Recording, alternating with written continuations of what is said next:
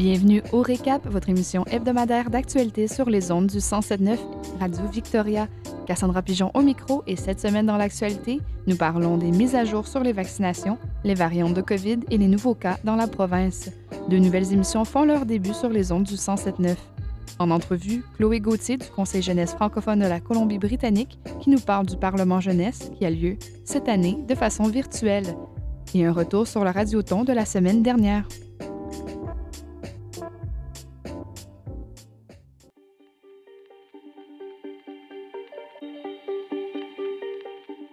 Jeudi, la médecin hygiéniste en chef, Dr Bonnie Henry, a annoncé 395 nouveaux cas, dont 37 dans la Régie de santé de l'île de Vancouver. Sur les 395 nouveaux cas, 16 proviennent des variantes du COVID-19. Ces variantes, résultats de mutations génétiques du virus, inquiètent particulièrement les autorités sanitaires à cause de leur contagiosité plus élevée que le virus d'origine.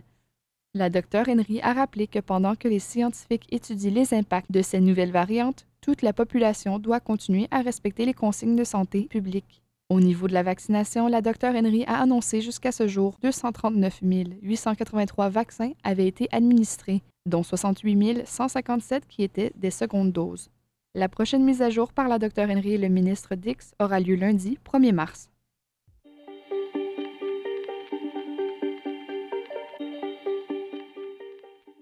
Dès vendredi, une série de balados Les parents parlent entrera en ondes les vendredis à midi et en rediffusion les lundis matins à 8 h. Animée par la franco-colombienne Geneviève Kyle, Les parents parlent est une conversation entre parents et experts qui soutiennent et encouragent les mamans et les papas. La mission que s'est donnée Geneviève est d'informer, d'éduquer et de soutenir les parents de la petite enfance à l'adolescence. Écoutons un extrait du premier épisode.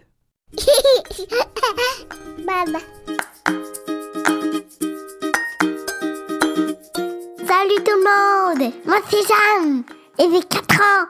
Bienvenue à Les Parents Parlent. Voici votre animatrice, Geneviève Carrière de Allô Jeanne, je suis vraiment contente que tu sois avec moi aujourd'hui. Jeanne, toi, tu connais la chanson de la souris verte.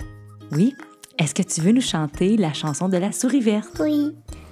Vas-y, on t'écoute, ma belle. 10 moutons, 9 moineaux, 8 marmottes, 7 lapins, 6 canards, 5 fourmis, 4 chats, 3 poussins, 2 belettes et une souris verte. Oh, merci Jeanne de ta belle introduction et bienvenue au premier épisode des Parents parlent. Je suis aujourd'hui dans la grande région de Vancouver. Les Parents parlent est une conversation qui aide à supporter les papas et les mamans. Notre mission est d'informer, d'éduquer et de supporter les parents avec des enfants de la petite enfance à l'adolescence. Les parents parlent à l'édition francophone de Parent Talk, qui est née dans l'Ouest canadien, d'où je demeure, mais native du Québec. Si vous parlez un peu anglais, je vous invite à écouter nos balados en anglais à lesparentsparlent.ca ou bien sur toutes les plateformes de balados disponibles. On a déjà une belle grande liste qui est disponible pour vous. Aujourd'hui, je veux vous parler d'isolement maternel, de comment s'en sortir et de créer votre village, qui est à mon avis un sujet parfait pour notre premier épisode car c'est totalement en ligne. Radio Victoria accueille également Les Franco oubliés, une nouvelle balado qui s'ajoute sur les ondes de Radio Victoria cette semaine. Au micro, Aditya, un immigrant et franco-manitobain issu de l'immersion, et Janie, une québéco-françaiscoise, discutent de sujets affectant les francophones canadiens. Cette balado sera diffusée sur les ondes du 107.9 FM dès le 25 février et occupera la plage horaire des jeudis midi et en reprise les dimanches à 13h. En voici un extrait. Bienvenue. Je m'appelle Aditya Vishveshwaran, un immigrant et franco-manitobain issu de l'immersion française vivant en Alberta. Et moi, je m'appelle Jeanne Moyen, une québéco-francescoise élevée sur une ferme apicole vivant en Saskatchewan. Nos propres identités plurielles nous ont inspirés à trouver des gènes d'expression française dans la francophonie en contexte minoritaire afin de jaser avec eux à propos de leur intersectionnalité identitaire et des sujets qui leur importent. Un balado où nous amplifions les voix de la francophonie canadienne. Voici les Francos oubliés.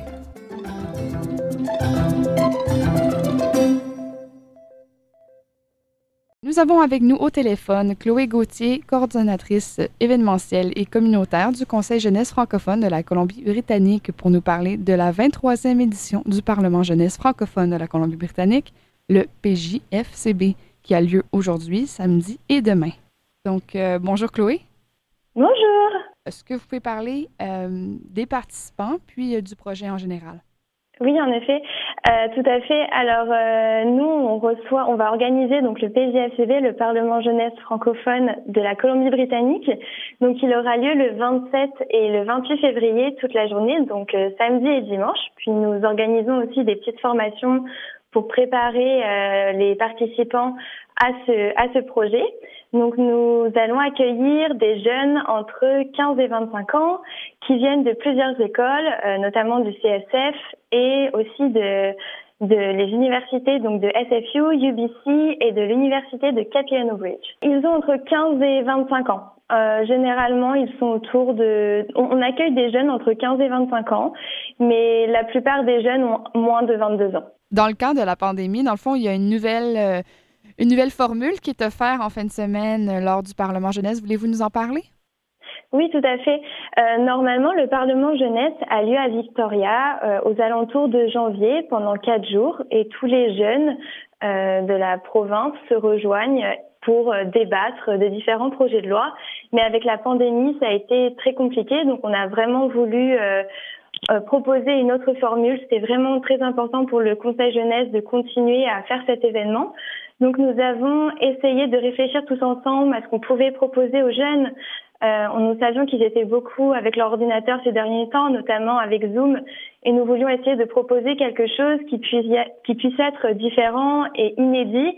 Et nous sommes arrivés en fait à la réalité virtuelle. Donc nous travaillons avec une plateforme qui s'appelle euh, Active Replica, euh, qui se sont euh, créés pendant la pandémie justement pour euh, pour faire en fait des espaces de réalité virtuelle sur l'ordinateur. Donc nous, nous avons été un peu plus loin avec eux. Nous avons décidé d'intégrer des lunettes de réalité virtuelle, euh, notamment euh, Oculus Quest 2, euh, qui sont des lunettes euh, pour et nous les avons achetées, puis nous les avons envoyées à tous les participants pour qu'ils puissent en fait être connectés de chez eux avec tous les jeunes et qu'ils puissent avoir en fait une expérience totalement différente qu'être simplement, on va dire, derrière leur ordinateur. Oui, pouvez-vous nous expliquer en fait, euh, lorsqu'ils portent les lunettes, c'est quoi que les participants vont voir devant eux? Alors, en fait, ils vont voir, si vous voulez, euh, ça va être une, vraiment le Parlement en 3D. Donc, euh, nous avons réussi à, à reproduire en fait l'entièreté du Parlement euh, de Victoria. Donc, ils vont voir euh, euh, quelque chose en 3D, donc avec des bureaux. Ils vont être derrière leur bureau euh, comme au Parlement. Il y a le plafond qui est pareil avec euh, la grosse boule qui est dans le Parlement. Euh, il y a plusieurs choses, des canapés, des choses qu'on a mis en place. En fait, c'est comme un petit peu, si vous voulez, imaginer le monde des Sims. Et c'est un petit peu pareil, euh, sauf qu'ils sont vraiment à l'intérieur et c'est eux qui sont acteurs à l'intérieur. Et si quelqu'un veut en savoir plus ou serait intéressé à s'impliquer pour l'année prochaine, où est-ce qu'il pourrait avoir plus d'informations? Alors, c'est une très bonne question. Donc, il pourra avoir- il- vous pouvez avoir plus d'informations sur notre site internet qui est cjfcb.com dans la page événements de notre Parlement jeunesse. Sinon, vous pouvez aussi suivre. Nos jeunes vont créer euh, un, un site internet du, du Parlement jeunesse. Donc, vous pourrez suivre toutes, euh, toutes les euh, communications dessus. C'est pjfcb2021.com. Il y a aussi le Twitter PJFCB 2021 ou sur notre Twitter du Conseil jeunesse qui est CJFCB. Euh, sinon, euh, vous pouvez euh, m'envoyer euh, un message. Mon adresse mail est projet avec un S à cjfcb.com. Nous travaillons actuellement le prochain gros événement que nous allons faire, ce sont les Jeux francophones. Donc ils auront lieu euh, en mai, mais pour le moment je ne peux pas vous donner plus d'informations, mais ça va arriver très vite et nous allons aussi organiser euh, plusieurs petits ateliers pour que les jeunes puissent euh, se rencontrer tous ensemble. Sinon, vous pouvez avoir plus d'informations sur nos sites et plusieurs ateliers et plusieurs choses vont arriver euh, dans les prochaines semaines.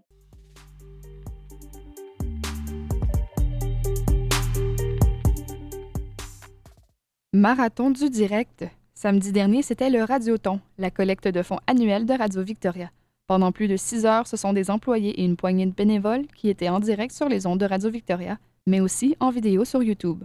On écoute un extrait de l'émission Regard, animée en direct par François Macon et Mélinda Trochu. Et on fait maintenant un point sur une polémique au sein du musée royal de la Colombie-Britannique, basé ici à Victoria.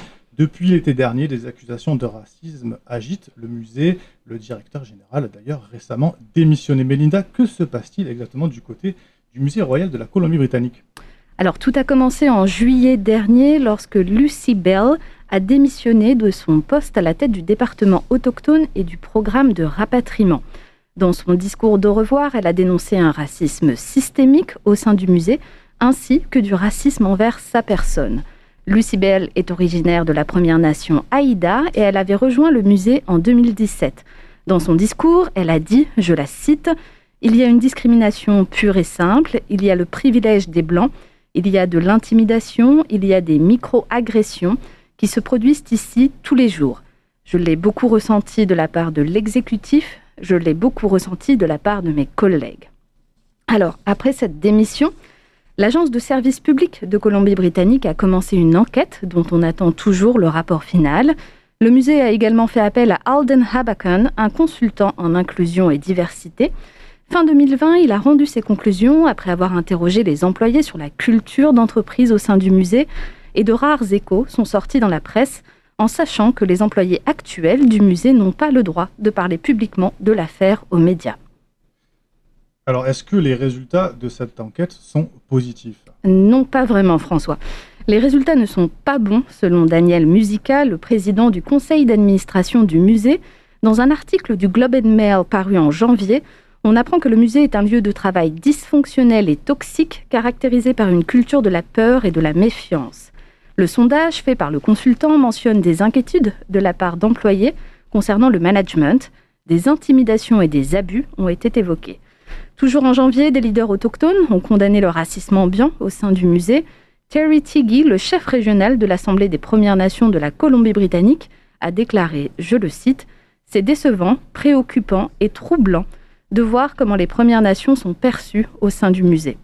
Le Conseil de leadership des Premières Nations a déclaré que le musée doit raconter les histoires du passé colonial et raciste de la Colombie-Britannique, il ne devrait pas et ne doit pas être un exemple représentatif du racisme qui existe encore dans notre société aujourd'hui. Et est-ce que les, résultats du sondage ont fait ou vont faire avancer les choses? En partie, oui, car début février, le directeur, le directeur général, Jack Lowman, a démissionné. Il travaillait pour le musée depuis 2012 le Conseil a demandé au président du Conseil, Daniel Musica, de devenir directeur général par intérim. Le recrutement d'un nouveau directeur ou d'une nouvelle directrice doit être finalisé d'ici mois. Daniel Musica s'est dit confiant dans le fait que l'organisation sortira de ses difficultés actuelles, mais il explique qu'il va falloir penser et agir différemment. Au même moment, Troy Sebastian, un écrivain Knunara, qui travaillait pour le musée en tant que conservateur des collections autochtones, a lui aussi démissionné. Il s'est dit heureux de quitter ce lieu malfaisant. Selon lui, la galerie permanente du musée représente toujours les peuples autochtones comme arriérés et au bord de l'extinction. John Organ a quant à lui promis d'agir. Il assure que le musée est un trésor pour tous les Canadiens et qu'il doit être un lieu de travail respectueux. Il a déclaré que son gouvernement a l'intention de publier les conclusions de l'enquête de l'Agence de service public sans pour autant pouvoir donner une date précise. Et puis cette semaine, L'ex-ministre des Finances, Carol James, qui est métis, a été nommée au sein du conseil d'administration du musée. C'est une proche de John Organ qui, on peut l'imaginer, va le tenir informé de la suite des événements au sein du musée royal de la Colombie-Britannique. Merci encore à tous nos membres et à tous ceux qui ont travaillé pour le succès de cet événement. Vous pouvez regarder ou re-regarder le Radioton sur notre chaîne YouTube et sur notre site web radiovictoria.ca baroblique Radioton. Si vous n'avez pas encore eu la chance de devenir membre ou de faire un don, vous pouvez le faire à tout moment à radiovictoria.ca baroblique adhésion au pluriel. Chaque dollar récolté nous permet de continuer à offrir nos services gratuitement à la communauté.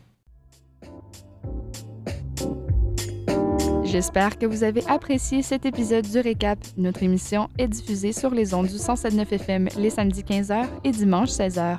Pour revoir nos actualités et retrouver nos entrevues complètes, rendez-vous à radiovictoria.ca. Je vous souhaite bonne semaine et on se revoit la semaine prochaine pour notre nouvel épisode du Récap.